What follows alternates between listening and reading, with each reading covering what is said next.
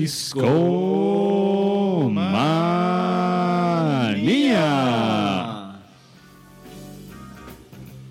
Discomaníacos, muy buenas noches. Estamos una vez más en un jueves de Discomanía al aire. Muchas gracias por acompañarnos.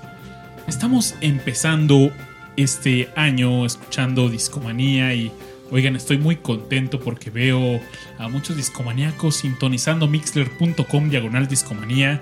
Están en vivo escuchando Discomanía. Bienvenidos. Un abrazo fuerte para Julia Cuña, para Tirisco, para Manuel Omar Manuel Verde Hidalgo, Monfa Cabrera, Josh Isaí, Cristo Rey. Fuerte abrazo a todos y bienvenidos a Discomanía. No estoy solo, me acompaña Aureliano Carvajal. ¿Cómo estás, Aure?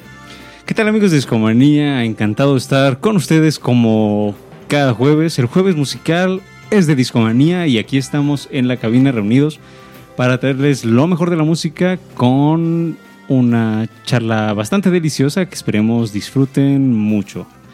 No estamos solos y de hecho la cabina está completa, estamos los cuatro personas y hay una historia detrás de- del cuarto personaje, pero en lo que llegamos a ello está Rash Projuntito en las percusiones. ¿Qué hubo muchachos? ¿Cómo andamos? Feliz año nuevo. Muy feliz de aquí de estar de nuevo aquí con ustedes en Discomanía. Y pues a darle con todo, ¿no? Justo cuando uno empieza el año como que siente esa energía renovada, esa energía fluyendo por uno. El ¡fuá! Oye, Rashka, que dicen las percusiones? Te imagino ahí con unos timbales. Tú, tumbale, tumbale, tumbale, tumbale. Como, como Donkey Kong. Ándale, como si fueras Donkey Konga. Un, un rollo así. Hombre, está bien que esté gordito, pero no es para tanto. No, no, no, no, no. Oye, Rash.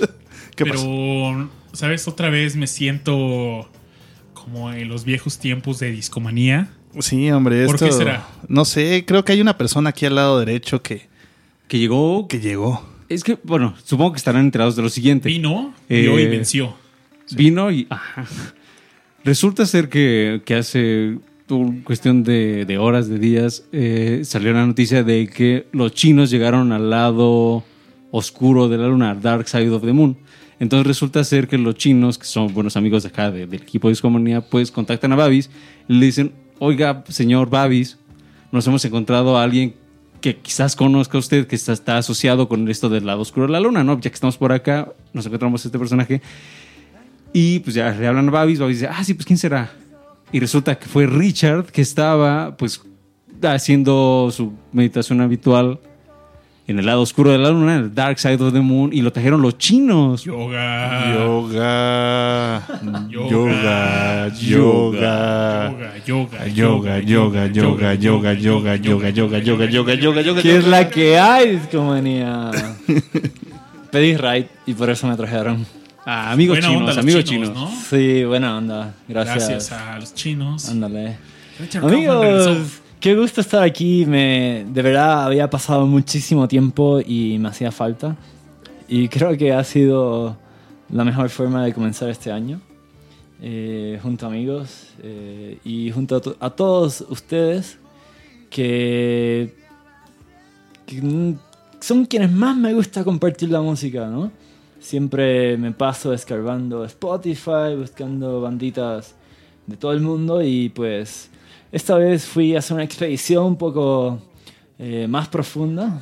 Eh, vengo de lejos, el, eh, comienzo del año eh, llegué acá desde el otro lado de la luna, pero antes de eso estuve en un país que, que hoy, esta noche, estoy muy emocionado de venir a contarles y que a rock, sobre todo a rock en español, le ha dado muchísimo. Así que, qué emoción, qué, qué, qué gusto estar aquí esta noche. Oigan, pero creo que. Rash, Rash, ¿por qué te vas, güey? No, no, no, se va a poner bueno. Pero yo, ¿por qué me voy a dónde? Ah, sí, me llaman.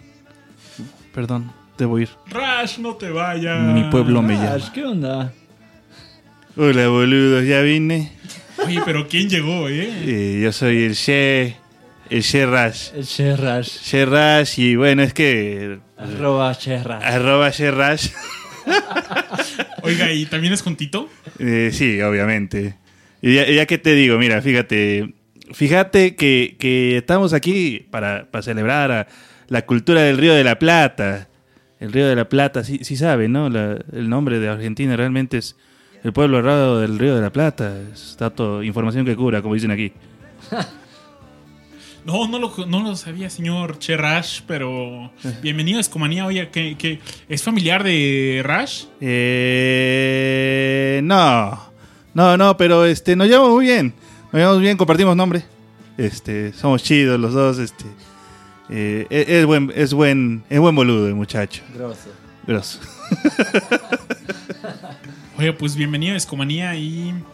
Aure, antes de empezar con esta noche, por favor nos recuerdas a los discomaníacos cómo nos pueden seguir en redes sociales. Así es, amigos. Nos pueden seguir en prácticamente todas las redes sociales. Estamos en Facebook como Discomanía Podcast. Estamos en Twitter como Discomanía-FM. ¿Es correcto, Babis?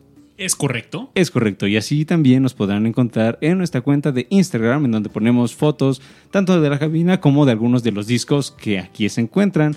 Y por supuesto, nos pueden encontrar en Spotify como Discomanía Podcast. Muy bien, y pues bueno, esta noche queremos hablar de Argentina, de su música. Quizás podamos clavarnos en algunos temas, quizás no tanto, pero Oye, oye, oye, oye, boludo. tenemos un experto aquí en Ne- Argentina. necesitamos, necesi- e- es una necesidad el que pongas Che. algo sobre la mano de Dios. Si hablas de Argentina, necesitas hablar de grande, de Dios. Entonces, usted es fan del 10. Pues yo creo que cualquier argentino en su sano juicio. Estamos escuchando de fondo a los Furies y cuando escucho su música, quizás puedo sentir las raíces de otras agrupaciones, de otras tierras, pero de ninguna forma un estereotipo de, de estas leyendas que podemos sentir en su música. Puedo sentir que al escuchar los Furies regreso en el tiempo, quizás unos 20, quizás unos 25 años, tal vez un poco menos, pero alguien me está narrando cómo va a sonar el futuro. Imagínense discomaníacos que van a regresar en el tiempo y les dicen, ah, mira, el futuro va a ser así y suena así. Esa es la música de los Furies. Y desgraciadamente, poniendo los pies en la tierra, siento que ese futuro no llegó. Nuestro futuro quizás sea algo más aburrido, pero no sé, quizás alguien se equivocó en ese camino. Es la música de los Furies, un componente con una extraña psicodelia espacial. Algo que me encanta de su música son esas guitarras con una distorsión sucia, pero a su vez cálida. Jóvenes militantes de los osciladores, de las reverberaciones, armados con un arsenal de pedales y efectos capaces de ahuyentar rápidamente a aquellos que solo buscan endulzar sus oídos, pero te hipnotizan y te hacen imaginar algo más. Ellos son los Furies, que a finales del 2010 editan su primer LP por medio de Sadness Discos. Este LP denominado Donde se fabrican las ciudades se agotó en solo un año. Años después, en el 2012, se hace una reedición que pueden conseguir en internet, pero vaya, una música que quizás llamemos retrofuturista, con un toque un poco pesimista, son los Furies. Tenemos una relación un poco cercana con uno de los miembros de esta agrupación, que es nuestro buen amigo Gordo Malo. Un abrazo fuerte a el gordo Evil que está en un viaje en tierras lejanas. Pero vamos a poner una rolita de ellos. Y la verdad es que me costó mucho trabajo seleccionar una canción de este EP. Porque todas me parecen increíbles. Justamente este EP abre con una canción que se llama Sun Gaze. Vamos a escucharla. Pero una de las canciones que fue candidata a sonar esta noche en Discomanía es la que estamos escuchando de fondo. Se llama Aerovedia. Y cuando la escucho, no sé, es inevitable rastrear esas raíces hacia Kraftwerk, hacia Flaming Lips, hacia esa música electrónica, pero también, no sé, siento esas guitarras me, me llevan a, al rock también. No sé, no puedo encasillar a The Furies en ningún género. Vamos a escuchar Gaze y ustedes díganme qué les parece. Esto es Discomanía y así suena.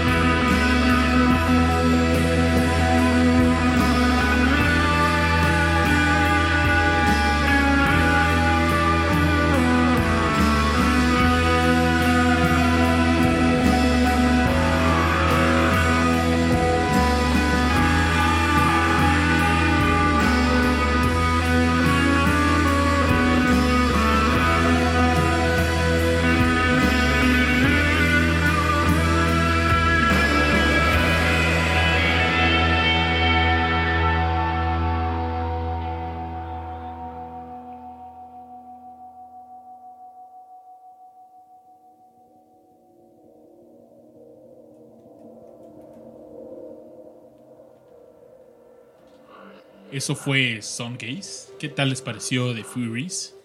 Yo la verdad cuando los escucho me recuerda un poco, no sé, un sentimiento nostálgico. Quizás como cuando ves una de esas cámaras Polaroid desechadas por sus dueños a cambio de la comunidad de un nuevo dispositivo digital, esos vinilos abandonados en las calles, sintetizadores análogos suplantados por algunos de plástico que hoy no son más que basura delays en cintas sucios, disfuncionales, caóticos. Ese sonido retrofuturista creo que es lo que trae Furies. Y cuéntenme, Iscomaníacos, ¿les gustó? A mí me encantó. de verdad, es, justo ese sonido es el que latina mis gustos. Eh, me gusta porque igual me recuerda una banda de Puerto Rico que se llaman Fantasmes. Y es exactamente esa misma frecuencia de sonido. Psicodélico, flangers, eh, delays. Eh, no, es como un post-rock, ¿no? Un post-rock psicodélico. y uff, ese sonido me encanta. Gran sonido. Un 10 de 10 para los Furis. Con esto no me queda más que pasar la batuta. Y es turno del señor Che Rash Pro juntito. ¿O cómo se llama usted? Che Rash. Che Rash. Sí. Mira, fíjate, eh, qué bonito que empezamos con algo, algo radical, algo diferente, algo distinto, algo sencillo, algo, algo que refleja la Argentina, ¿verdad? Pero, pero yo les voy a hablar de alguien que es todavía más grande le voy a hablar de. Pero que no, no podemos hablar de Maradona. Oh, bueno, hombre. ¿Quiere, ¿Quieres que, participe o no participo? Porque me voy, ¿eh? Me voy. Adelante, me voy. adelante. no, yo, yo, les vengo a hablar ya fuera de, fuera de broma, fuera de coto. Les vengo a hablar de. Del grande Cerati. Que, que Diosito lo tenga en su gloria. Yo no sé por qué no hemos hablado de Cerati más seguido aquí en este, en este show. Me ha dicho mi amigo Rash que, que no hemos hablado de él y es algo... Bárbaro. Es algo bárbaro, deberíamos dedicarle un especial un día de estos, es grande. Pero bueno, les cuento un poquito sobre, sobre Gustavo Adrián Cerati. Él nació el 11 de agosto del 54. Y para mí Cerati representa mucho de lo que es el rock en español, puramente hablando.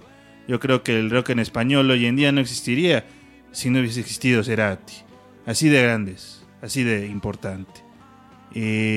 obviamente mucha gente lo conocerá por su, por su banda, que es lo que el que lo mandó al estrellato, a, ser grande, con Soda Stereo. Y ellos, oye, son, son grandes también, ¿no? Mm, yo preferiría que, que escucháramos un poquito de él y que su música nos hable y que nos diga y que nos cante y que y por qué no y que nos arrulle. Perfecto, entonces ¿con qué rola quisiera que continuáramos esta velada? Eh, yo sería muy partidario de, una canción que me gusta mucho de él.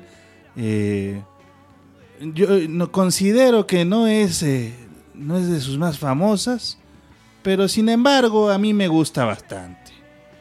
Y yo recomendaría que pusiéramos karaoke.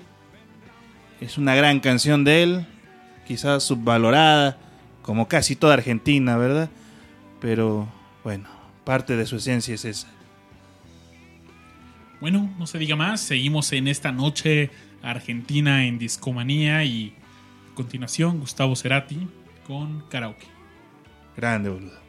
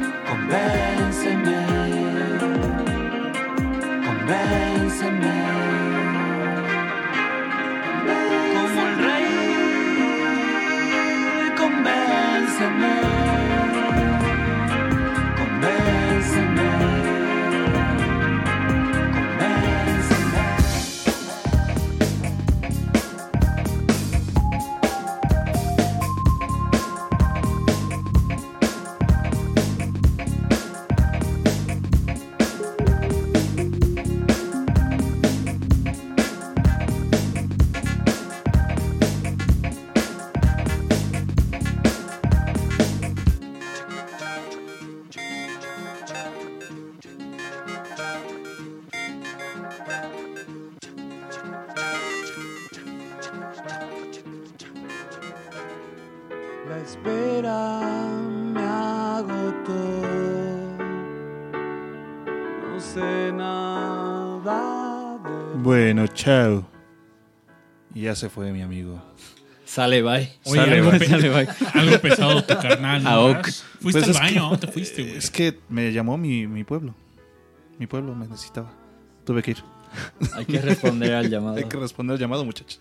Pero bueno, ¿Qué opinas de esta canción que fíjate que me gusta mucho. Eh, habla como de una eh, experiencia personal. eh, de como crecer, ¿no? De ser como el sidekick o el, patiño, básicamente, de, de alguien o el guitarrista de backup o el corista, no sé. Y eh, ir creciendo, ¿no? En lo que es este un ambiente musical y lamentablemente como que se te va de las, o sea, se te va las proporciones, ¿no? Y te crees más de lo que eres, ¿no? Y es algo que, que, me gusta mucho de esta canción, ¿no? Aparte de la de que es de las canciones de este disco la, la que más, más mezcla que tiene entre rock y electrónico, que es algo que exploró bastante en este disco Cerati. Y yo creo que le quedó bastante bien, ¿no? Eh, recomiendo mucho que la, que la escuchemos más seguido. El, el disco, el disco, se me fue el nombre del disco, maldita sea. Eh, está en Siempre Soy, que salió en el 2002. Y pues les recomiendo que lo escuchen también de pe a pa. Ese disco está gigantescamente bueno. Y pues ojalá lo disfruten tanto como yo. Pero bueno, ya sin más que decir, eh, le paso el micrófono al buen Richard Kaufman. Cerati es grande. Y Soda Stereo también. Creo que, que definitivo hay que hacer show de, pues de, ambos. Amigos, hace, el, hace dos días regresé de Argentina. Allí estuve tres semanas. Y de Argentina pudiera echarme horas y horas hablando grandes cosas. Me encantó. Es un país hermoso. Eh, tuve la fortuna de poder visitarlo desde lo más sur que se puede llegar, que es Tierra del Fuego. Eh, recorrí la Patagonia y la pasé eh, por varios días, creo que como 10 días en, en la ciudad de Buenos Aires. Y es hermoso, me encantó y, y realmente vengo muy, muy, muy, muy contento.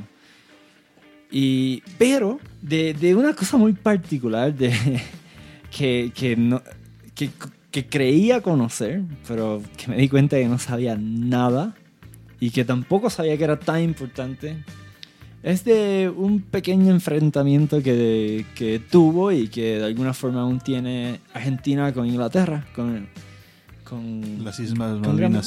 Que es las- el tema, el gran tema que es casi eterno en Argentina, que es, la- es las Islas Malvinas, que no son solo esas, son tres islas, son tres islas en el medio de la nada, entre África y, y- y América del Sur, que es, son tres, ¿no? Las Islas Malvinas, las Georgias del Sur y las Islas Sandwich. Pero en las Malvinas, en el 1982, hubo un gran enfrentamiento. ¿Por qué? Las, históricamente Argentina siempre ha reclamado estas islas. Han dicho, son de nosotros. Pero hace como, ¿qué? 100, eh, 190 años, eh, Gran Bretaña las ocupó. Por razones que, que realmente creo que no soy la persona adecuada para adentrar. Eh, ¿De quién, ¿A quién le pertenece? Pues la, la neta es que eso es un temazo. O sea, están en, en comisiones de las Naciones Unidas, son, son territorios en litigio, etc. Pero, como les decía, históricamente Argentina la ha reclamado. Pues en el 1982, que fue durante la época que Argentina estuvo bajo dictadura, que fueron como unos 6-7 años, eh, un 2 de abril del 82, Argentina decide embarcar, eh, desembarcar más bien, eh, soldados y ocupar las Islas Malvinas. Eso desata una guerra. Ahora, es importante todo esto, no vengo a hablarles de historia, pero sí establece un contexto, porque es increíblemente interesante e importante eh, la relación que tiene esto con el rock argentino y su popularidad. Y es que están en guerra con, con, con Gran Bretaña, que deciden hacer prohibir toda la música en inglés. O sea, la radio deja tocar eh, no sé, Pink Floyd, los Beatles, eh, la- lo que ustedes quieran, ¿no? No, no se podía escuchar música en inglés. Eso, eso que mencionas es, es bien importante porque a diferencia de otros países de Latinoamérica, Argentina es uno de los pocos, si no es que el único, que siempre se mantuvo como un tanto reacio al- a la idea de, de cantar en otro idioma, llámese en inglés, ¿no? Entonces, por ejemplo, en México, pues muchas bandas de los 60 pues cantaban en inglés, ¿no? Claro. y era de lo más normal y también sucedía pues en Brasil muchas bandas de brasileñas este de la psicodelia brasileña pues de plano ni siquiera hablaban en portugués se iban directo al, al inglés no y en Argentina esto que, que menciona Richard es bien importante porque de alguna manera también viene asociado a que cuando también estaba la época del rock and roll dijeron ah bueno pues están los Beatles y lo que sea pero nosotros vamos a seguir cantando en español y pues sí básicamente está reforzando algo que ya venía Claro. como de su tradición musical de 50 para acá. Lo, lo que esto hace es que fuerza a dos bandos a producir más música en español y a consumir música en español. No había otra. Entonces, eh, en el 82 ya comienza una época que dura unos 15 años, hasta el 97, y es cuando se, se acaba Soda Stereo, se disuelve Soda Stereo. Y, pero fueron 15 años de la e- era dorada de rock argentino, que claramente eh, tuvo un impacto muy importante porque tenemos bandas como Soda Stereo, Gustavo Cerati, eh, que quieren los fabulosos Kylax, eh, los Enanitos Verdes, eh, la lista es muy larga. Pero, pues, va con... eh, en acorde, se dice, ¿no? Junto a, a otra cosa que en mi estadía en Argentina noté muy fuerte, que es que muchísimas... No, acá en México, eh, cuando algo está hecho en México, tal cual dice hecho en México, ¿no? En, o si está hecho en China, made in China. En Puerto Rico le dicen... eh, ¿Cómo es que le dicen? Hecho en Puerto Rico, no sé. Pero en, en, en Argentina, cuando algo está hecho en Argentina, dice industria argentina. Ahora, eso está como el 90-95% de todas las cosas que estuve viendo en Argentina, desde las llaves de abrir puertas hasta las, tele- hasta las pantallas de, de monitores, de computadoras, todo industria argentina. Y pues de- de mi pers- desde mi perspectiva, que en Puerto Rico muy pocas cosas se hacen en Puerto Rico, yo decía, si yo fuera argentino, yo estuviera lleno de orgullo, ¿no? Todo se hace en mi país. Cuando censuran la música en inglés, ocurre el boom del de rock en español y, y, fue un gran momento, porque además otra cosa que sucedió que, que le benefició muchísimo al rock argentino es que se acaba la dictadura. La guerra la pierde Argentina y esta guerra básicamente fue un, casi un último, una desesperación de la dictadura para tratar de, recuperar un poco de entusiasmo de- del país, porque nadie, nadie le estaba, nadie quería, ¿quién quiere vivir una dictadura, no? Entonces, eh, la guerra se, se crea, básicamente es manufactura para tratar de ganar eh, entusiasmo del público, pero mm, pierden la guerra y poco después la dictadura, quién sabe por qué, milagrosamente, pero para bien como quiera, decide eh, llamar a unas elecciones democráticas en que claramente pierde la, eh, la gente no vota por este gobierno militar y se da paso, se regresa a la democracia. La lírica, la letra que, que empieza a surgir es mucha, ¿sabes? Letra política, eh, ¿no? Críticas sociales. El punto es que la libertad de expresión sí regresó, el punk eh, estaba también muy fuerte, eh, la- el New Wave empezó a aprovecharse, ¿no? Era los 80s eh, fuerte estaba llegando el New Wave.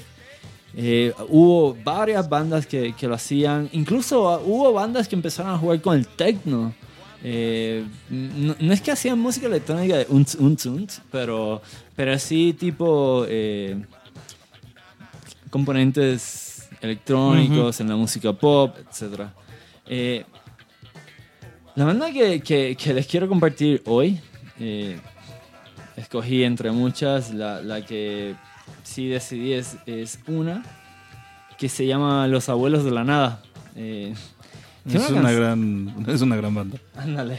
Eh, yo, yo, yo no la conocía. Les admito, no conozco tanto rock eh, argentino.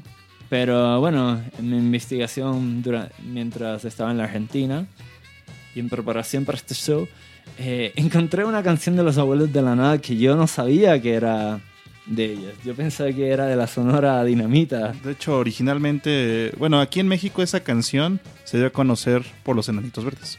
L- Mil horas. Pues eh, ándale, es que esta canción tiene muchos covers, pero bueno, es sie- siempre ha sido de, de, lo- de, de los abuelos de la nada. Y esto fue un éxito que salió en 1983 en su álbum Vasos y Besos. Eh, la canción eh, se llama Mil Horas, eh, seguramente la han escuchado, si no ha sido de ellos, de alguna otra banda, de algún cover. Pero bueno, igual que en los covers es buena, aquí Los Abuelos de la Nada también es muy buena. Se llama Mil Horas y ya estamos listos para darle play. Qué nombre tan genial. Y bueno, vamos a escucharlos. No se diga más. Sigue Discomanía, nadie lo puede evitar hasta ahora y atentos.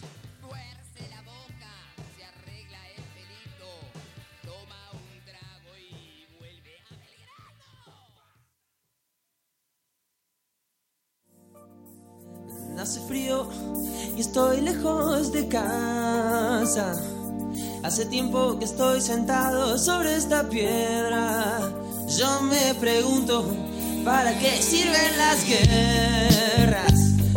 En el pantalón. Vos estás tan fría como la nieve a mi alrededor. Vos estás tan blanca y yo no sé qué hacer. La otra noche te esperé bajo la lluvia dos horas,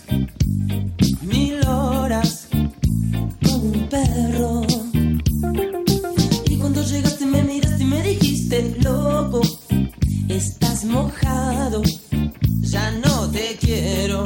En el circo, vos sos una estrella, una estrella roja que todo se lo imagina. Si te preguntan, vos no me conocías, no, no, tengo un cohete en el pantalón. Vos estás tan fría como la nieve a mi alrededor. Vos estás tan blanca que ya no sé qué hacer.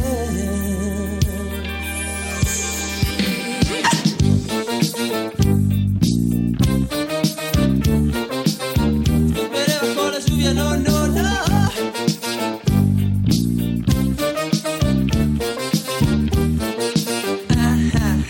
La otra noche te esperé bajo la lluvia dos horas,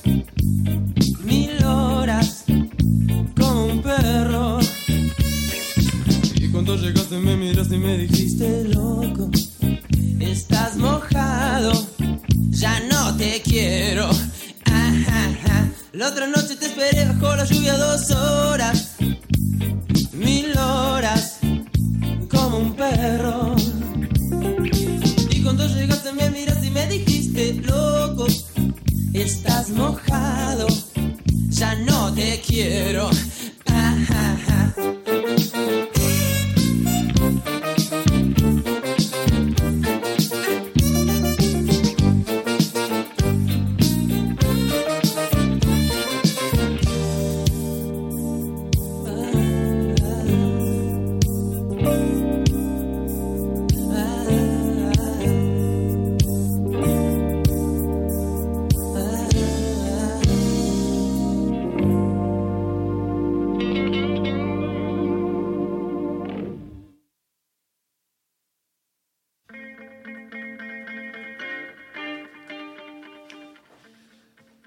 Qué, qué- qué- qué buena canción, ¿no? Sí, sí me, sí me...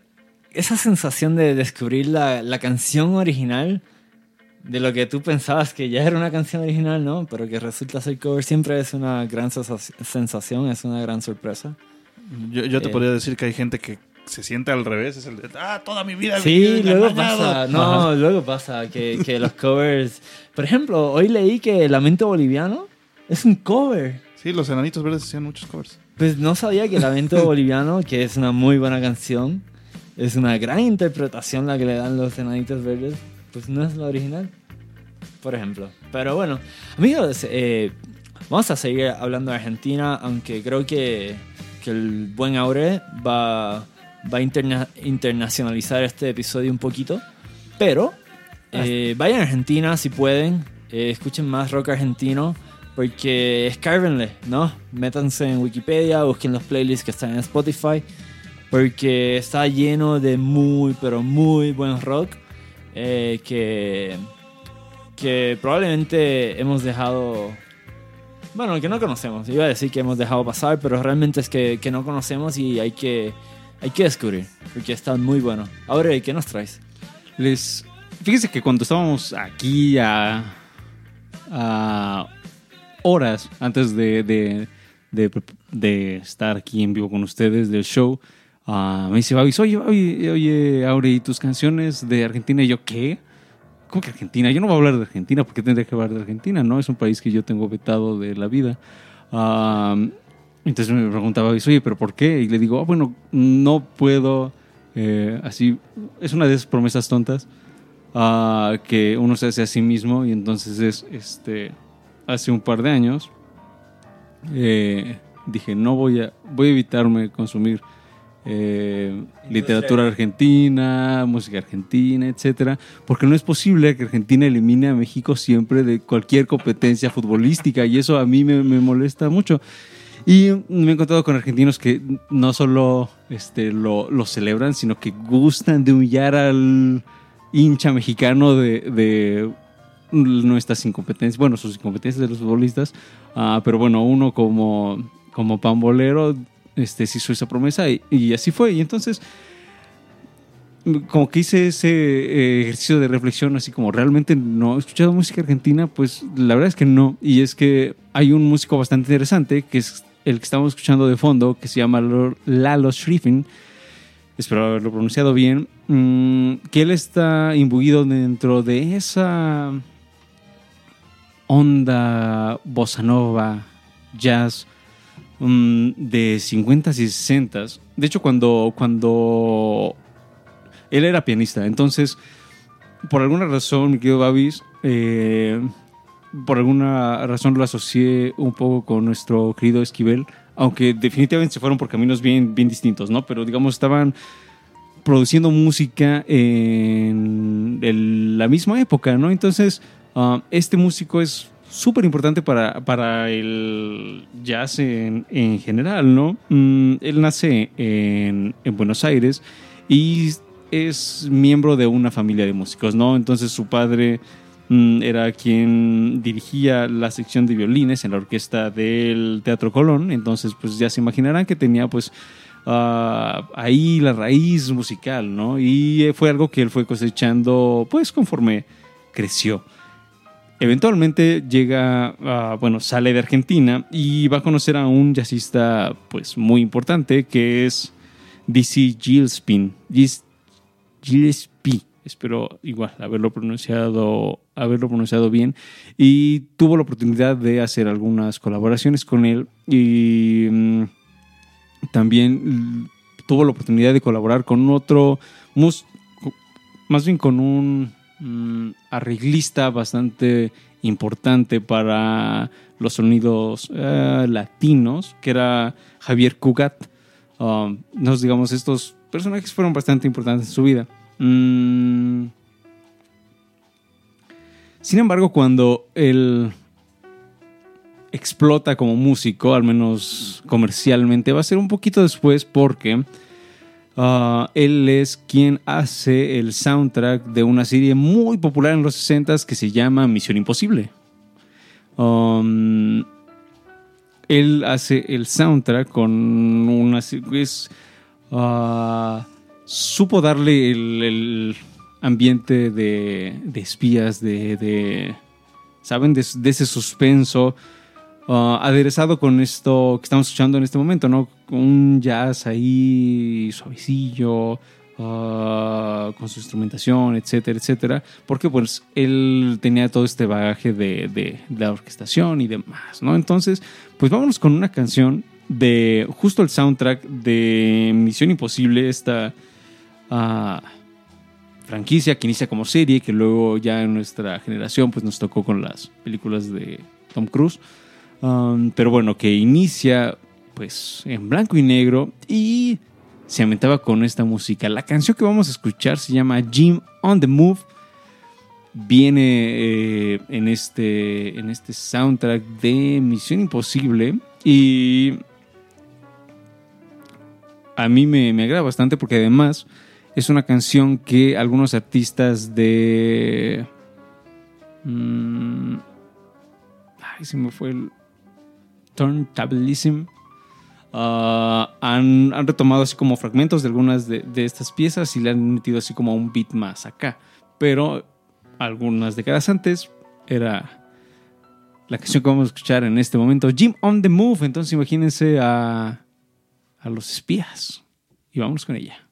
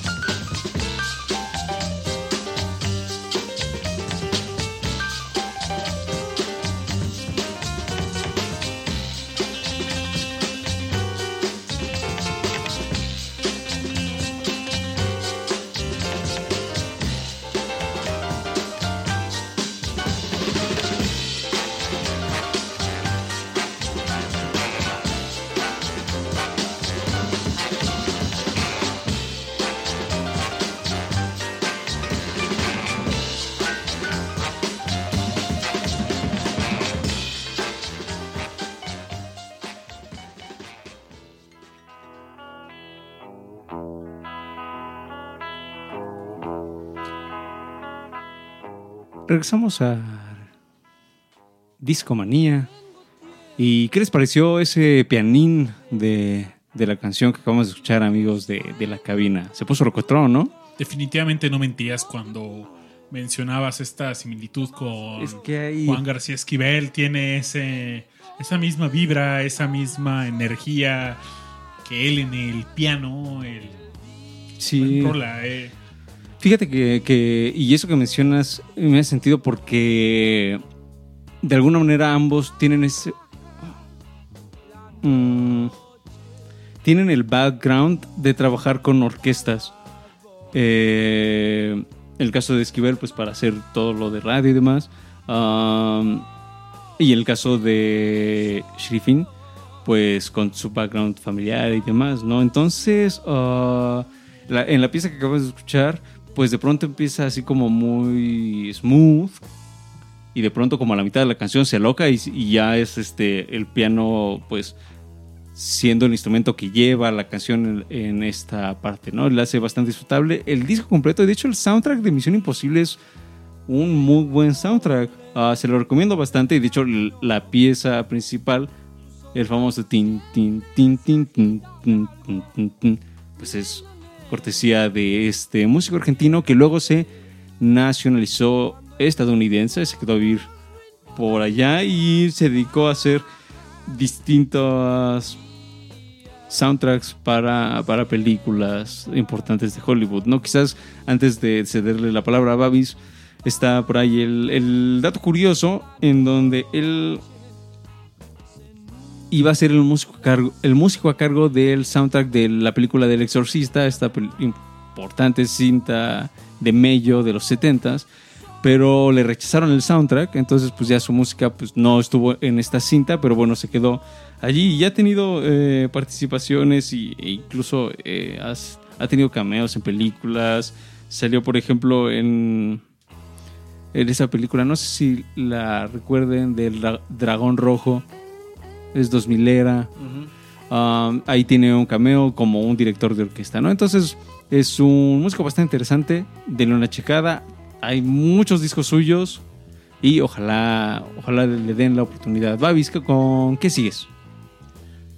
Pues seguiré un poco en este viaje argentino y la canción que a continuación les voy a traer es un grupo que tiene un nombre bastante original. Se llama Prieto Viaja al Cosmos con Mariano. Es una agrupación que lanza su EP un 8 de enero del 2007, muy cercana a la fecha que estamos grabando este episodio y consta solamente de dos músicos. Mariano, como lo dice el nombre, que él toca la batería y canta, y Maxi Prieto, guitarra y voz. Entonces imagínense un viaje de ellos dos al cosmos, donde, vaya, si ustedes entran al website de esta agrupación, dice, Prieto viaja al cosmos con Mariano, son dos personas tocando lo que les da la gana. La locura parece psicodelia y el descontrol parece rock and roll. La melancolía parece una balada. Y así como todo parece algo, pero no. En realidad es Prieto viaja al cosmos con Mariano, que son dos personas tocando lo que se les da la rechengada gana. La locura parece psicodelia, así se, se empieza repite, a lupear ¿no? todo y ahora imagínenselo con un loop de la locura parece psicodelia y La el locura. descontrol parece rock and La roll. locura. La, la melancolía parece una balada. Y así todo rápido, rápido, rápido, rápido, rápido, rápido, rápido. Pero les cuento también un poco cuando yo descubrí esta agrupación. Son de esas recomendaciones que pasan como de voz en voz. No, no fue un grupo que yo escuchara en la radio, no fue un grupo que yo descubriera por sí solo en internet, sino solo una persona me dijo, escucha esta rola, me gusta mucho. Es una canción que se llama Avenida Corrientes y llegó a mí en un momento quizás raro en mi vida, el Babis adolescente, Babis con problemas de adolescentes y en algún momento, no sé, en esos momentos quizás de desamor en la adolescencia, llegó y puse un día esta canción en un loop y la escuché una tras otra, tras otra, tras otra, con un par de cervezas al lado. Entonces las cervezas empezaban a hacer de las suyas y como que cada vez me sentía más... eh, no sé, la decadencia estaba llegando a mí, era 100% Babis en ese momento la decadencia. Y esta rola de fondo, ya que la escuchen, ahora imagínense ese Babis eh, como... No sé si han visto en Los Simpsons cuando está Barney Gumble que hace su corto de cine de No lloren por mí, ya, Ya estoy, estoy muerto. muerto. Un- yo estaba eh, en... Pues muy...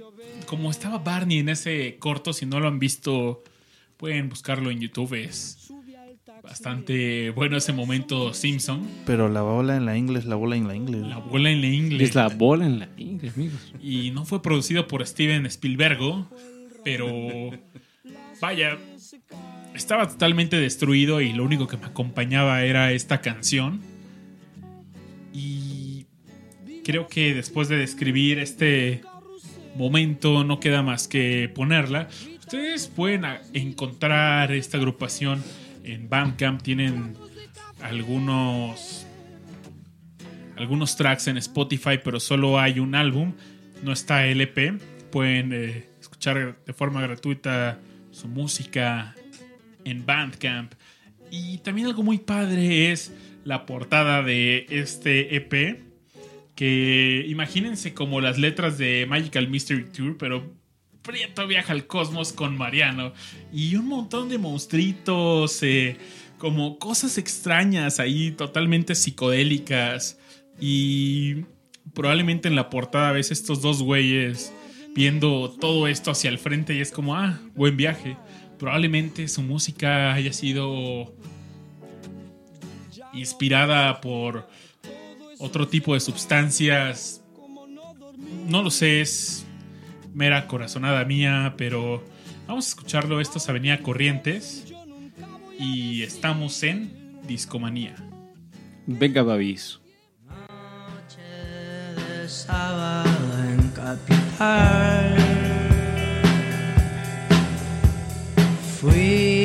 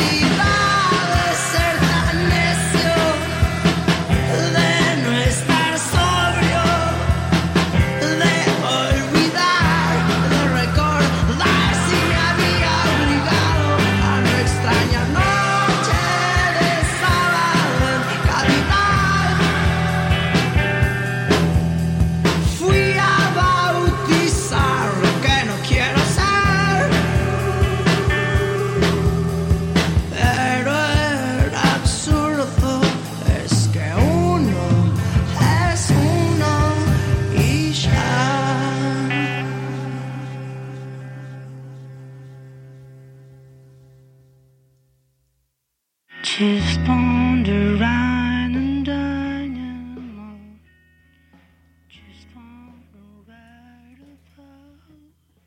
Viajes cósmicos, amigos, pero pues nosotros no les... Nosotros también tenemos nuestro propio viajero cósmico aquí en la figura de Richard, quien estuvo en el lado oscuro de la luna y está con nosotros. Entonces, bien, bien ahí la conexión. La, la canción me pareció bastante... ah, y si tuviera que darle un adjetivo, sería posiblemente en inglés y sería dreamy. O sea, hay algo como de... mm, eh, mientras le escuchas. Y Claro, y Mientras hago, mm, imagínense así como moviendo los hombros, así primero derecha y luego izquierda y el otro baja.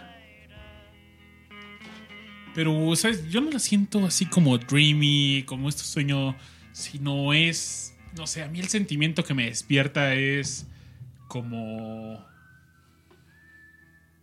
una onda stoner, pero Pero cuando ya, ya va de bajón, ¿no? sí, exacto. pero, o sea, desde la letra es así de noche de sábado en capital, fui a enterrar lo que seré.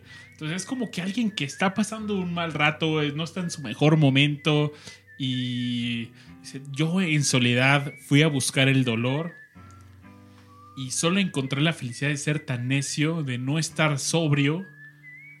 Eh, no sé, eh, definitivamente no es una canción alegre, pero también es como una canción que te da cierta templanza, eh, no sé, un sentimiento extraña.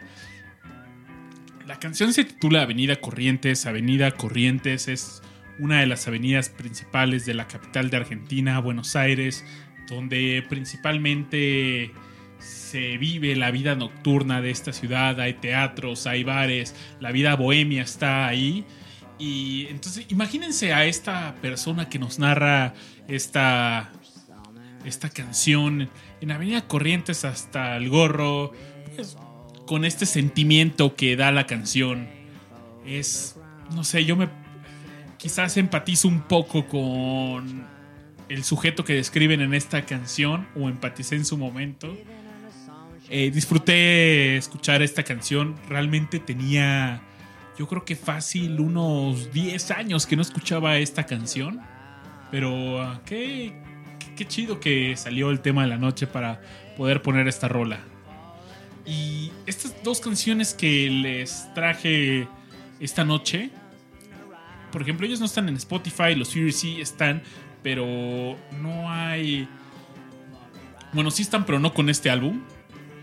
Y vaya, no tienen una biografía en Spotify, no hay fotos, no hay más, no te da más datos, pero lo que sí dice es que tanto The Furies como eh, Prieto viaja al cosmos con Mariano se escuchan más en México que en Argentina. Dato curioso, por alguna razón está pasando, pero lo están haciendo bien o lo hicieron bien por acá.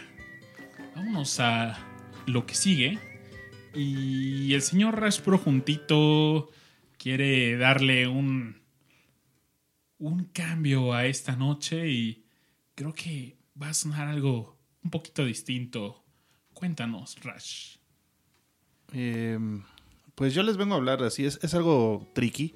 que ya, que Aure empezó con esto de las nacionalidades y, y que tú, que yo, toma la mía, te la presto, dame otra. Y este. Soy feliz con los Rodríguez. Eh, hay un, miembro en esta banda específicamente que el cual admiro mucho, que es Andrés Calamaro. Él es de origen argentino. Este, junto con Ariel Roth, que los dos son como los argentinos del grupo. Sin embargo, también en la agrupación están Germán Vil, Vil- Villela. Vilella, perdón, estoy eh, masacrando su apellido. Germán Vilella y Julián Infante, ambos de origen español. De hecho, la, for- la, banda se da de. bueno, se forma en España, en Madrid, para ser exactos. Y. No sé, siento yo que esta. Esta agrupación marcó también un poquito de lo que conocemos hoy en día como el rock en español, pero ya de los noventas, ¿no? Gran parte de su. de su. Divertida. Pero bueno, la cuestión es que esta agrupación eh, eh, fu- fu- fue fundada en, Madrid y se, pues, estuvo muy botana porque tanto Julián Infante como Germán Vi- Vilella estaban, ya eran compas y tocaban juntos en una banda. Eh, Infante conocía a Ariel Roth por haber tocado con él en otra banda que se llama Tequila y lo incorpora a la banda y Roth a la vez eh, conoce a Calamaro y lo invita a formar parte de esta banda. Y hacen canciones tan famosas como esta en específico y son medianamente eh, famosines al principio. Sin embargo conforme van sacando discos se van haciendo notar más eh, tanto en Argentina como en España.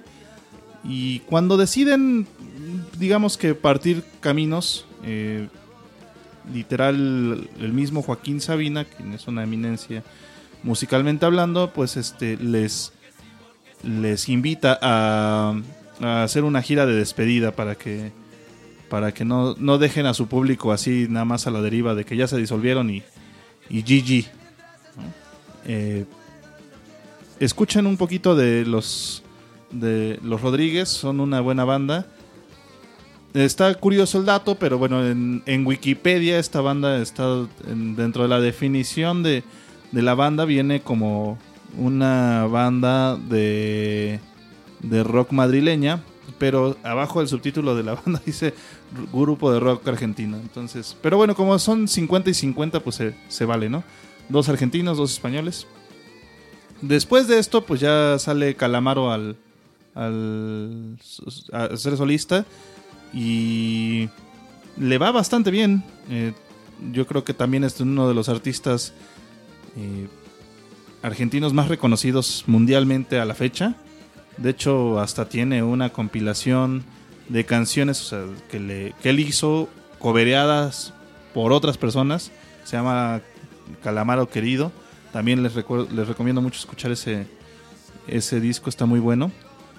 Pero bueno, sin más que agregar para, para este bloquecito, me gustaría irnos con una de sus últimas canciones del último disco que tuvieron. Se llama La Milonga del Marinero y el Capitán. Y pues espero que la disfruten.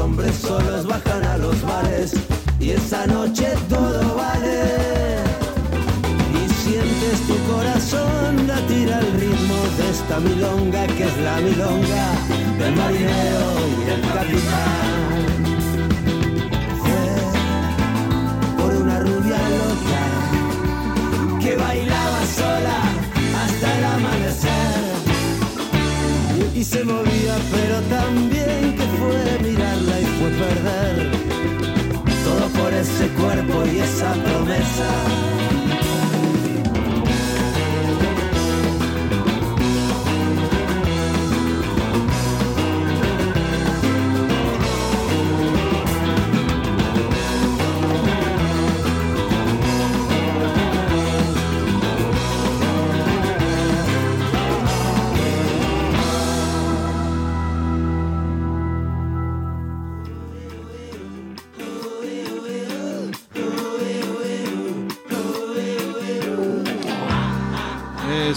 Milonga muy, muy bonita, muy propia de, de Argentina. Y definitivamente es una de las canciones que más gusta de esta agrupación. Tiempo después, en el 96, se separan ellos eh, para cada quien pues seguir por su camino. Y bueno, de ahí ya sabemos que salió Andrés Calamaro como yo creo la figura más, más importante de esta agrupación a lo largo de la historia. Lamentablemente en el 2000 el guitarrista Julián eh, pues pierde la vida por causa de, del SIDA. Es algo, algo triste, pero yo creo que también falta ahí mu- muchos artistas, sobre todo en el rubro musical, son pues por la vida loca del estrellato terminan perdiendo la vida a causa de esta enfermedad, ¿no? Y pues, sin más que agregar, muchachos, espero que escuchen más de los Rodríguez, espero que escuchen más de Andrés Calamaro. Pero bueno, sin más que agregar, le cedo la palabra a Richard. Eh, estando en Argentina, no me la pasé con muchos amigos. eh, cada uno, ¿no? Tenía sus temas de hablar, pero eh, hablando con mi amigo Gonzalo, es muy fan de, de la historia, o sea, la historia humana de los países, de lo que sea, tiene una memoria espectacular. Y estando con él el 30 de diciembre me dice, hoy se cumple no sé cuántos años de una tragedia que se llama la tragedia de Cromañón. Eh, ocurrió en 2004, así que esos son 14 años entonces de, de Cromañón. Y fue una tragedia muy, muy triste, muy, muy fea dentro de, pues de, ¿no? de la escena de música, sobre todo de rock. Y tiene que ver con, con, con una práctica, como, es como una tradición, una celebración que, que solían ocurrir en los conciertos de, en Argentina. Y es que ven que, que muchísimos conciertos eh, a través de, ¿no? Eh, de rock, incluso trasci- trasciende el rock, eh, se enciende, se se prenden encendedores, ¿no? Sobre todo en estas baladas, ¿no? La gente y, y luego las fotos o, o si lo ves en vivo e- es espectacular, ¿no? Son cientos de encendedores eh, o hoy día quizás un poco más moderno eh, las luces del celular. Eh, es muy impresionante, ¿no? Luego ves a tu alrededor y ves todas las gradas con un celular encendido, moviéndose de lado a lado lentamente. Pues en Argentina, más o menos ocurría esto, aunque no necesariamente baladas, sino que encendían bengalas. Pero de estas bengalas que, que empiezan a, a producir una, una, una chispa, una luz muy fuerte roja, tipo anaranjada, pero se quedaba en, el, en la varita ¿no? de la bengala y ahí soltaba esta chispa muy, muy fuerte, pero bueno, ahí se quedaba. Cromañón eh, era un venue de música, o, o es, no, no estoy seguro si aún existe, pero que, que tocaba mucho, había muchos conciertos en Cromañón. Y es un espacio cerrado con un techo tipo, como una lona. Y dura, eh, eh, ese 30 de diciembre alguien llevó una bengala, pero era de estas bengalas que disparan, ¿no? Que disparan como un fuego artificial. Eh, mayormente se usan en tipo en cuando estás en un bote, ¿no? Si te quedas náufrago, pues lanzas esta bengala para llamar la atención, ¿no? Si ves un barco o un avión.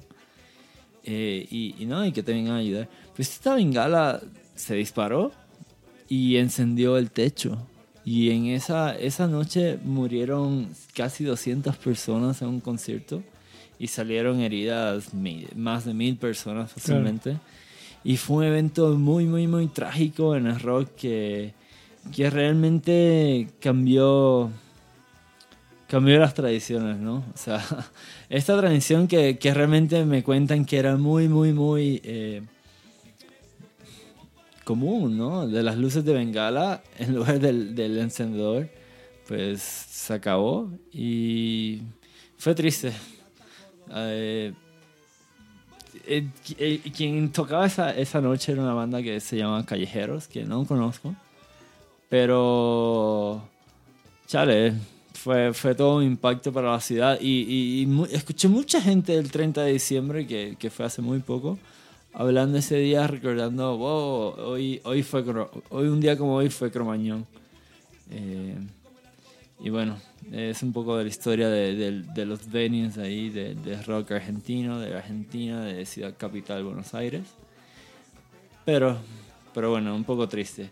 Entonces, para alegrarlos un poco ahora, a cambio les ofrezco una, una rola de punk rock de una banda que se llama Ataque 77. Eh, está, está muy, muy inspirada y muy influenciada por los Ramones.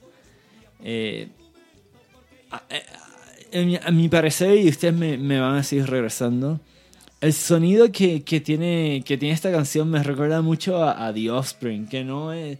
eh, Ataque 77 es una banda más eh, de, qué, de qué época, ¿no? De- del 87, estuvieron en los 90, pero The Offspring es una banda que más tarde en los 90, ¿no? Eh, un 90s, poco de los 2000s. 2000 también. Pero justo a mí que me encanta The Offspring, por eso mismo me gustó un poco el sonido de Ataque 77, además que están fuertemente influenciados por, por los Ramones. Eh, tengo, tengo una rola por ahí que se llama... Eh, ¿Dónde se la dejé? No me arrepiento de este amor. Eh, qué, qué buena rola, escúchenla y regresando por ahí hablamos si les gustó o qué. Vámonos.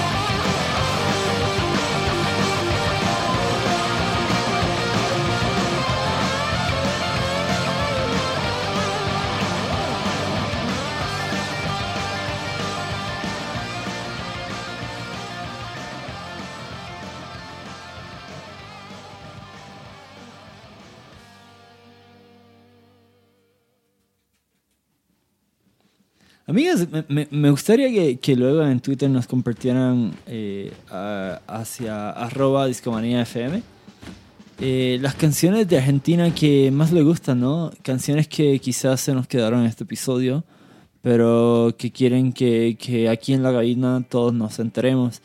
Eh, recuerden seguirnos en todas nuestras redes sociales, en Spotify, en Facebook, en Twitter, porque les, promete- les prometemos una, una, una respuesta, un reply, ¿no? Porque Discomanía, más allá de ser una conversación entre nosotros cuatro, es una conversación eh, con ustedes. Así que síguenos y tuiteennos nuestras, las canciones que se nos olvidaron en este episodio. Aure, eh, ¿qué nos tienes? Viene la hora de la travesura y es que mm, mi siguiente canción no es de Argentina, ¡Pum! pum, sino de su país rival, Chile. es Chile. Fíjese que, que en mis años mozos tuve a bien hacerme de muchos amigos chilenos y mm, todos me hablaban muy mal de los argentinos. Pero lo hacían de razón por de una cual- manera muy, muy natural. O sea, es eh, era un grupo de era un grupo de amigos con quienes jugábamos un RPG en línea y cuando se enteraban que había un chileno en el servidor, era así como tenemos que así matarlo en ¿Un el player versus argentino? player. Eh, o sea, mi grupo de amigos eran chilenos. Cuando se enteraban que había un argentino Ah, eso, en el servidor, Sí. eran contra... Pero los argentinos respondían igual, es decir, o sea, había algo ahí que yo no entendía y entonces ¿Qué RPG masivo en línea jugaban? jugábamos Ragnarok Online. Ah, claro. Ah, y bueno, entonces resulta que eh, en algún momento me dio curiosidad y dije, bueno, ¿por qué se dan tanto? Y por ahí me contaron que, y, y esto lo quiero ligar un poco con, con el primer bloque de Richard, y es que cuando fue la guerra de las Malvinas, el único país que no apoyó a Argentina fue Chile. Es decir, todos los países de, Sudamérica dijeron, ah, bueno, vamos con Argentina. Y Chile dijo, no. Y eso obviamente pues les pegó en el orgullo muchísimo y tan es así que hubo un momento por ahí de esto es antes por ahí de finales de los 70 quedó a nada de iniciar una guerra chilena argentina porque de por sí no se llevaban bien cuando fue lo de las Malvinas pues eso estalló no entonces ah, pues sí pero ajá o sea y mis amigos chilenos contaban que sus padres eh, odiaban a los argentinos y así, papá, ¿por qué odian a los argentinos? No, es que los argentinos no sé qué. Y me imagino que pa- para muchos jóvenes argentinos era así como el paralelo, ¿no? Así, no, es que los chilenos que no sé qué, ah, etcétera. Entonces, vamos con una canción argentina de una... Uh, Luis, ¿tú quieres decir algo? Sí, sí, eh, em, algo muy breve.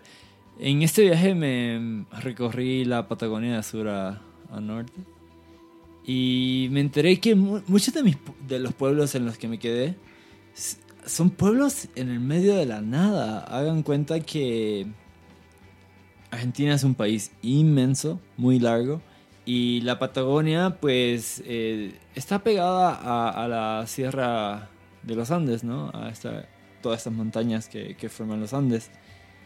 Y muchos de esos pueblitos eh, solamente se, se crearon para, no como marcar un territorio. Esto es de Argentina y además evitar, y esto ocurrió de, de ambas partes, ¿no? Que, que una parte cruzara hacia la otra y lo empezara a reclamar, porque por, un gran, por, un, por una época muy extensa, eh, toda la Patagonia estaba vacía, nadie la poblaba, eran, eran regiones- Páramos. Claro, que, que no había nada, eh, muy fríos, eh, y justo se crearon todos estos pueblitos para no decir esto ya que está poblado, ni te atrevas a cruzar, ya, ya, lo, ya lo capturamos, colonizamos, no sé cuál será el término correcto, pero, pero de ambas partes, o sea, no, no una solamente.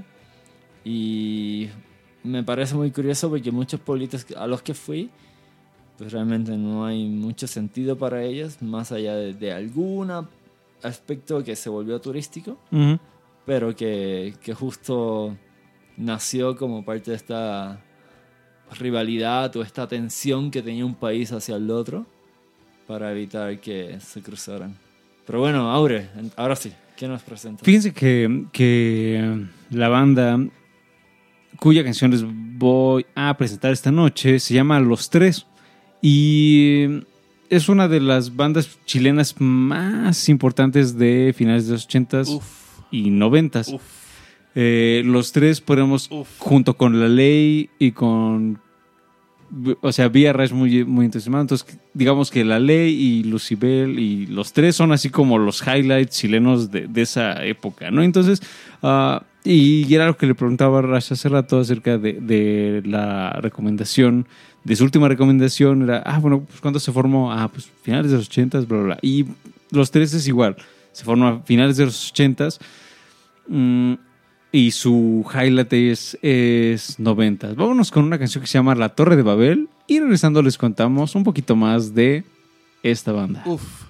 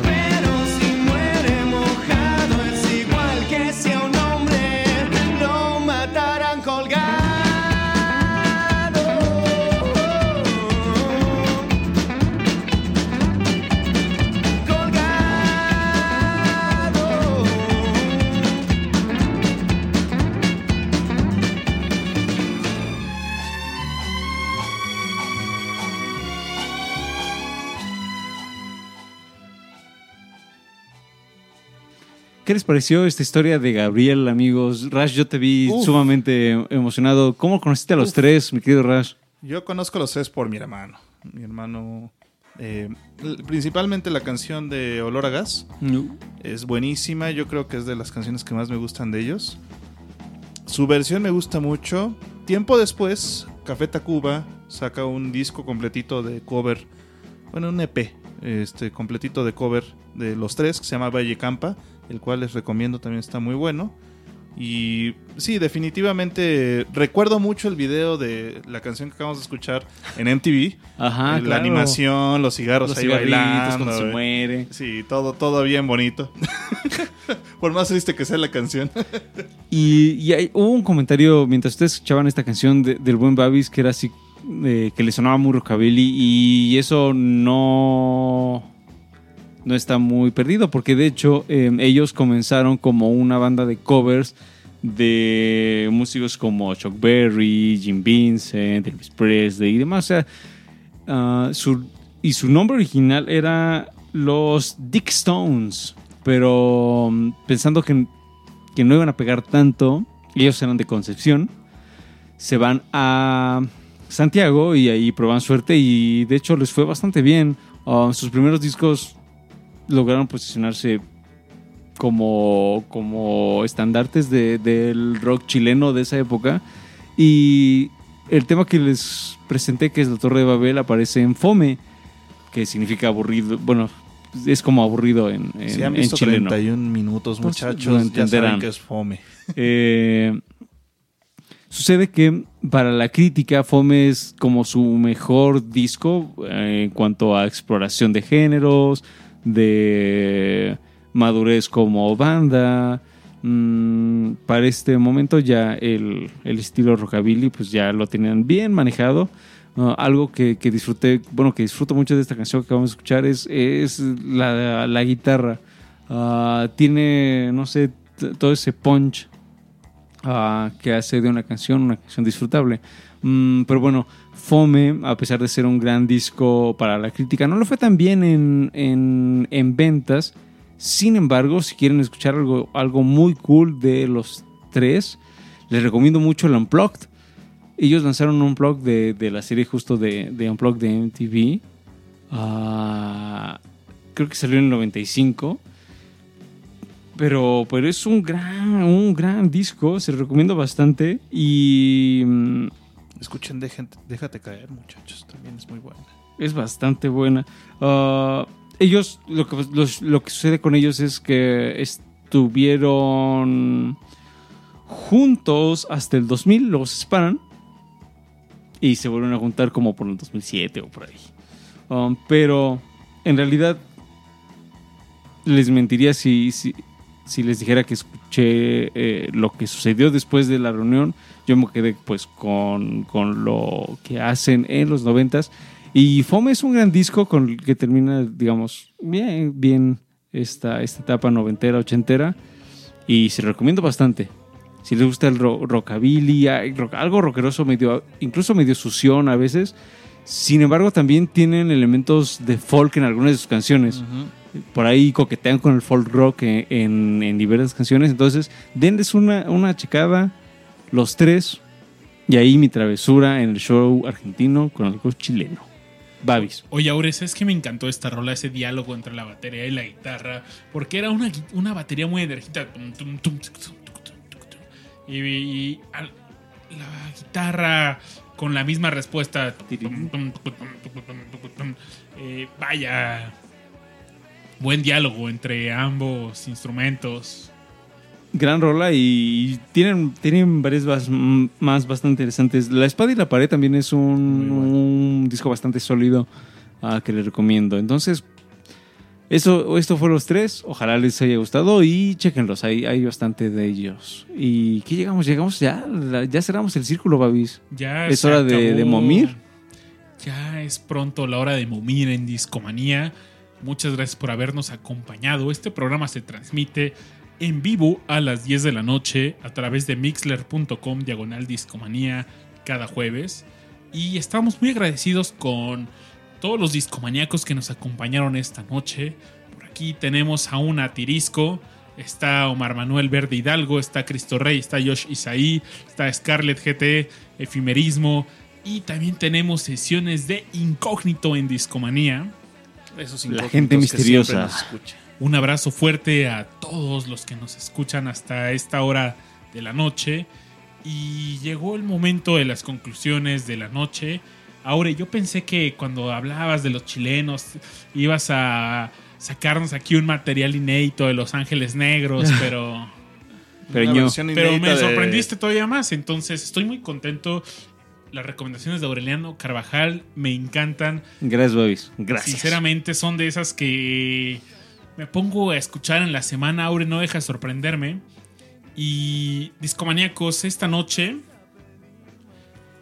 el contenido que yo les compartí fue de bandas independientes, bandas que se mueven con se mueven con disqueras independientes y vaya, no toda la música argentina popular es la que vamos a escuchar en la radio, no toda la música cool, es lo que suena en estas estaciones, lo que tienen videos musicales.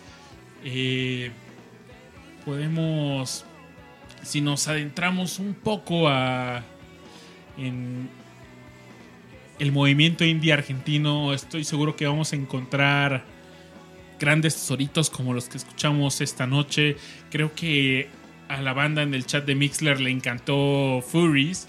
Al menos hubo varios comentarios que decían, wow, esto está de locos. Eh, pónganle mucha atención a este disco. Tienen un disco más en Spotify. Y también, por otro lado, teníamos Prieto Viaja al Cosmos con Mariano. Una agrupación un poco más psicodélica, más viajadona, pero también con otros contenidos. Fue una noche interesante. La de hoy es un poco habitual para el tema de discomanía. Eh, Creo que nos cuesta un poco de trabajo de en hablar de agrupaciones latinas. Entonces fue una buena forma de empezar este año. Así es, mi querido Babis Rash. ¿Tú con qué te quedas esta noche?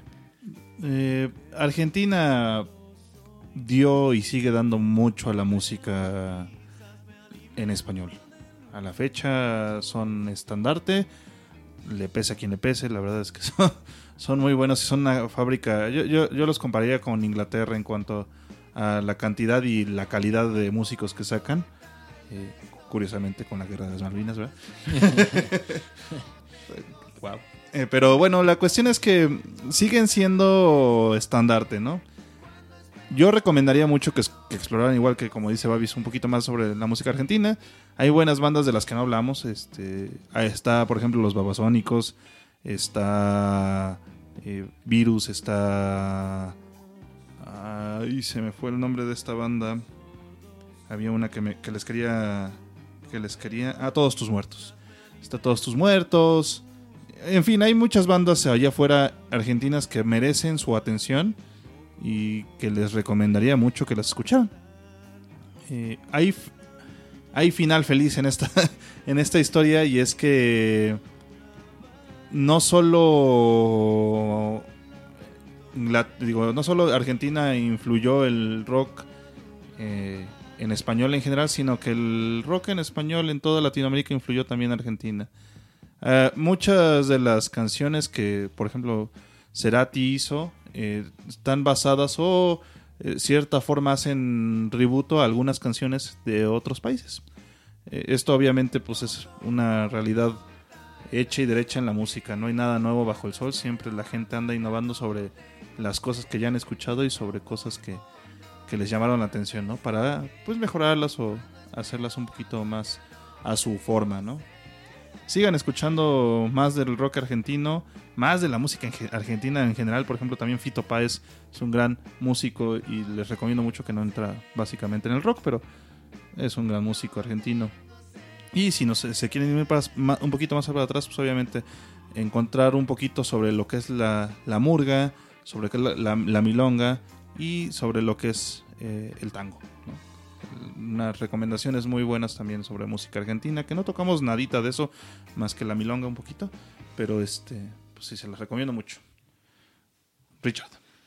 Amigos, pues eh, todo lo que dijo Rash, eh, a eso le quiero añadir, si pueden un día vayan a Argentina, es un país hermoso, Eh, la ciudad capital, Buenos Aires, es, es hermosa, es muy linda. Es una ciudad muy bien planificada, muy bien organizada, muy limpia, eh, muy fácil de moverse.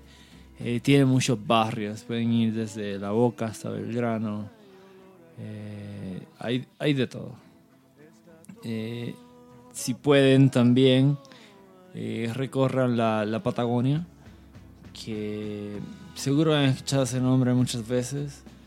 Es, va junto a los Andes, pero la Patagonia es una ruta hermosa, eh, llena de montañas, excelente para caminarla, tiene muchos senderos, muchos trekking.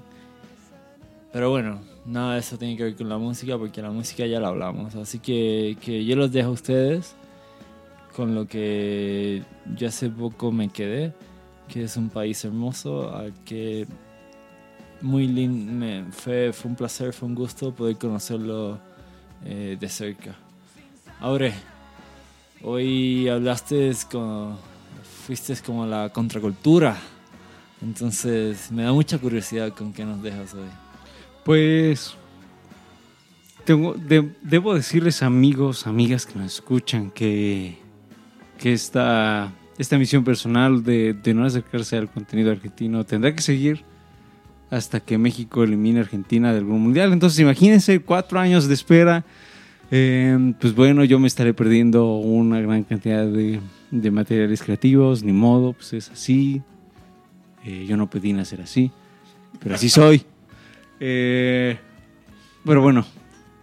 Sin embargo, sin embargo, no por ello no puedo dejar de reconocer la importancia de- de Argentina para la música en general. Y podría asegurarles que el rock en español no sería lo que es sin la presencia de bandas argentinas. Es decir, ellos fueron en gran medida quienes impulsaron toda esta oleada del rock, españ- del rock español y no lo hubieran podido hacer si no tuvieran un músculo de creatividad lo suficientemente fuerte como para impulsar a todo lo que se escucharía en un continente entero. Entonces eso definitivamente no es mucha cosa, poca cosa. Y quizás si nos tuviéramos que remontar a una banda mm, sesentera muy importante que no hemos mencionado, serían Los Gatos, que ellos son también clave dentro de eh, eh, la historia del rock de Latinoamérica, ¿no? Entonces, hay definitivamente, o sin irnos muy lejos, con el propio Spinetta, otro, y Pescado Rabioso y todo, o sea, hay para, si nos queremos ir a géneros, pues seguramente encontraremos algún músico argentino que haga bien las cosas. Denles una checada, den la oportunidad. A, a mí en lo particular, yo recuerdo que antes de hacerme esta promesa este, que ya les conté, eh, disfrutaba bastante de Pescado Rabioso, por ejemplo, que también es una banda bien locota. Um, se la recomiendo bastante. Y si les gusta los sesenteros, pues vayan a ser los gatos. Ya les hemos dado varias otras reco- recomendaciones de 80s, 90s y más. Entonces, pues ahí tienen amigos. Hay mucha música argentina que explorar. Ojalá la disfruten. ¿Y Babis. estos de los gatos son los mismos de Inadaptado? No estoy seguro, mi querido Babis. No te quiero afirmar No sé y son los mismos gatos de Rockabilly. Es que Según yo, no. no, No, es que los gatos son, o sea, coquetearon con desde el Mercy Beat beatloso hasta rock más bien psicodelicón, por ahí. Son, sesen- son, son sesenteros, mi querido Babis. Ah, órale, órale. Oye, Aure, muy agradecido con tu esfuerzo esta noche. Sí, Creo que fue complicado para, para ti por esta ahí noche. sa- sacarle de por ahí, pero pues mira, encontramos a Lalo Schifrin que, que sorpresivamente pues, hay, hay varias de sus canciones en, en Aureas La Chidez, entonces sí, bastante cool, bastante cool. Babis, tú vas a cerrar el show con canción. ¿Con quién nos vas a despedir? Discomaníacos, llegó el momento de cerrar este show. Nos despedimos, muchas gracias por escucharnos. Eh, nos pueden seguir en como Discomanía-FM en Twitter, en Instagram, Facebook estamos como Discomanía Podcast. Recomiéndenos con sus amigos, por favor, escúchanos en vivo. Y nos vamos con una canción, un cover de un músico que se atrevió a salir de esto que nos platican en el, resto de los discomaníacos en este show que fue algunos argentinos se rehusaron a seguir los sonidos que sonaban en otros continentes, en otros países. Y hubo un músico que se atrevió a seguirlo, hizo varios covers. Este músico es Charlie García. Y Charlie García tiene un cover muy interesante de Leonard Skinner. Es un cover de Sweet Home Alabama, pero lo tropicalizó, lo llevó a Argentina, le puso el sello argentino y hizo Sweet Home Buenos Aires. Y esto es Discomanía, nos vemos la siguiente semana. Hasta la próxima. Hasta la próxima, amigos. Feliz Muchachos, año, gracias, gracias, Charnos. Chao. Chao.